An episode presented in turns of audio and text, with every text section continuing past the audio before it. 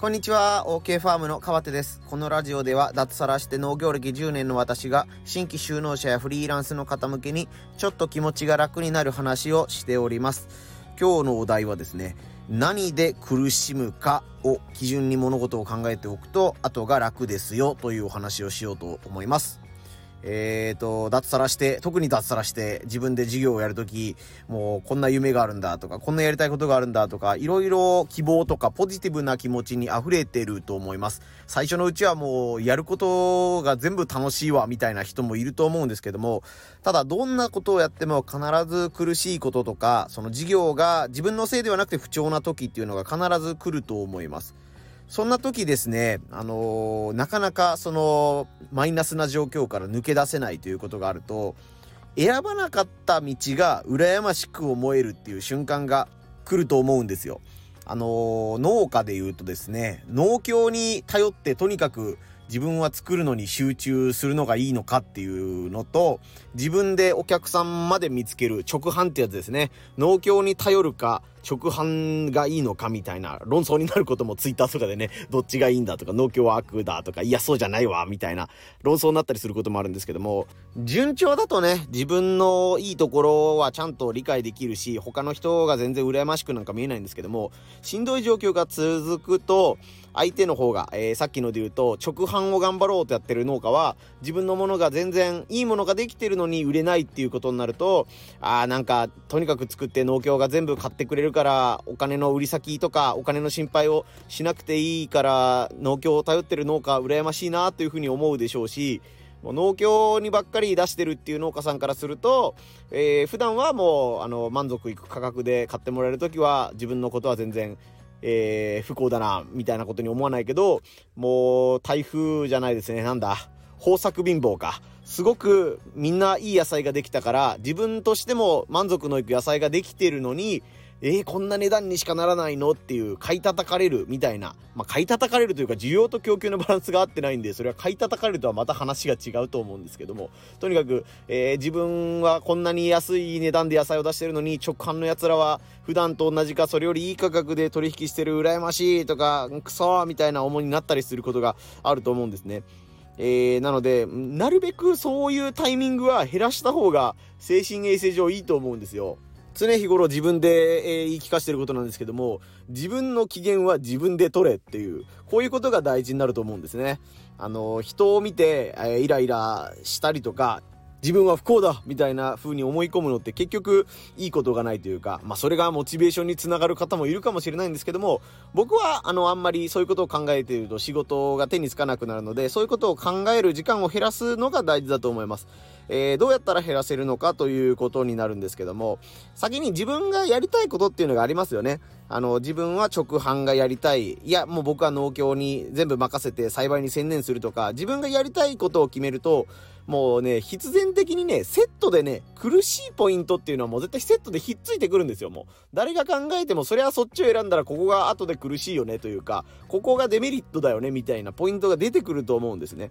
で、自分はこれをやりたいっていうのを、まあ、スパッと決めれる人は、決める。まあ、決めれない人は別にどっちつかずとか、あの、やりながら考えていくっていうのもいいんですけど、もう自分はこれをやるぞっていうのを決めたら、多分ここで苦しむだろうなっていうのも、えー、明確にというか、自分で確認しておくのがいいんじゃないかなと思います。そうしておくと、自分はこれをやりたいんだよね。これをやりたいから多分ここでしんどくなるよねっていうのが確認できてるだけで、えっ、ー、とね、選ばなかった道が羨ましく見える確率が減ると思うんですよ。さっき言った例で言うと、自分はもう農協に任せて、とにかく栽培に専念するぞっていう風に、えー、決めた方からすると、でもその代わりに、もしかしたら豊作貧乏なことがあって、えー、直販のやつが羨ましく見えることもあるかもしれないよねっていうのを先に覚悟しておけば、ああ、自分で販路拡大してるやつが高値で取引してて羨ましいみたいなことを思う確率って減ると思うんですよね。逆も同じくで、もう自分はお客さんも自分で見つけて、えー、農協に頼らずに自分で売っていくんだっていうスタイルの方だったら、多分、えー、いい、頑張ったら自分の商品を自分の売りたい人に届けることができる。その代わり、お客さんが見つかるまでは結構しんどいよ。収入面が安定しないよっていう、何がしんどいか、これを抜けたらどうなるのかみたいなのがイメージできてると、ああ、農協に取り組んでる人はもう一律で買ってもらえて羨ましいなーみたいなことはなくなるというか、まあね、確率が減るかなと思うので、とりあえず自分はこれがやりたいなと思ったらセットで、多分ここがしんどいよねっていうポイントポイントは、えー、押さえておくというか、覚悟につながると思うので、まあ、紙に書くとか自分で、えー、言葉にしてチェックしてみるといいかもしれないかなと思います。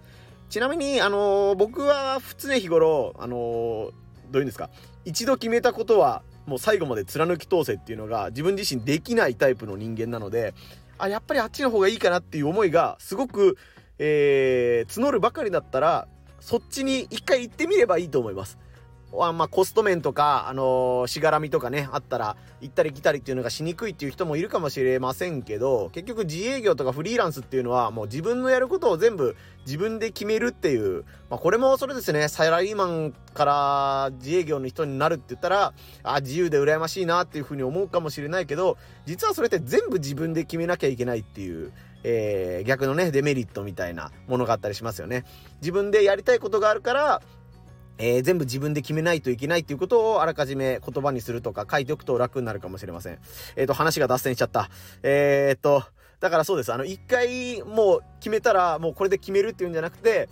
えっと、自分でやっぱりあっちの方がいいような気がするわと思ったら、そっち側にまた反対側に行ってみたらいいんですよ。あの、直販がいいと思ったけど JA の出荷に戻してみようとか、まあ、サラリーマンがいいと思ったんだけど自営業にして、やっぱり自営業からもう一回サラリーマンに戻ってみようみたいな、えー、選択肢を取っても全然問題ないと思うので、まあ、お金の面とか時間の面とかで損するかもしれないですけども、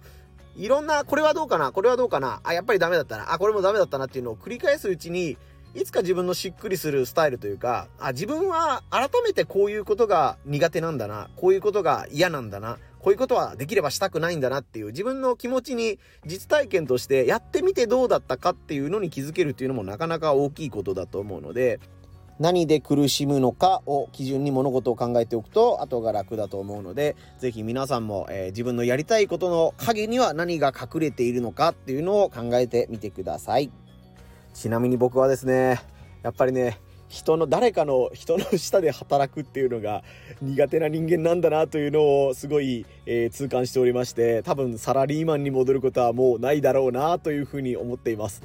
えー、もう脱サラして10年になりますけどね、やっぱりあの、サラリーマン時代に、この上司からこういう指示を受けて、えー、自分では納得がいってないんだけども、会社の方針だから仕方ないんだとか、もう、つべこべ言わず新入社員はもう、指示にとにかく従っとけみたいなスタイルっていうのがもうどんどんどんどんイライラしてきたりとか上司の機嫌を取ったりっていう風なのに、えー、ストレスを感じたりとかもう多分20年30年続けれないだろうなっていうのを思ったりとかしたっていう思いが強くあるのでもうそれは実体験ですね。自分がサラリーマンになってもうこう頑張っていくんだっていうつもりで大学を出た時はえー、入社したのは間違いないんですけども入社して2年半続けてみてあ、やっぱり自分はサラリーマンに向いてないな、このままやったらやみそうだなっていうのを、まあ、経験してのことなので、多分僕は、えー、一時的にね、何かトラブルがあった時に、えー、副業的な感じで、えー、サラリーマンというか、なんていうんですかね、誰かの下の、誰かの人の下で働くっていうことはあるかもしれないですけど、えー、ずっとサラリーマンになるっていうことはないかなというふうに、サラリーマンだったら、給料は安定してるかもしれないけど、あれはめんどくさいよなとかいう思いがあったりするので、えー、自分の中でそういうのもいい経験になってるというか、指標の一つになってるということで、皆さんも、え、何がしたいのかと、えー、何はしたくないのかっていうのをぜひいろいろ考えてみてください。今日は3月2日ですね。僕は今から、えー、広島空港という、えー、空港に行ってですね、空港のイベント会社みたいな方とお菓子の商談に、ごぼうのお菓子を自分で作って販売してるんですけども、それの販路拡大営業みたいな感じで行って、えー、ゴールデンウィークまあたりでイベントをしてくださるそうなので、そこにお菓子の出店ができないかという相談に行ってこようと思います。え皆さんも良い一日になりますように。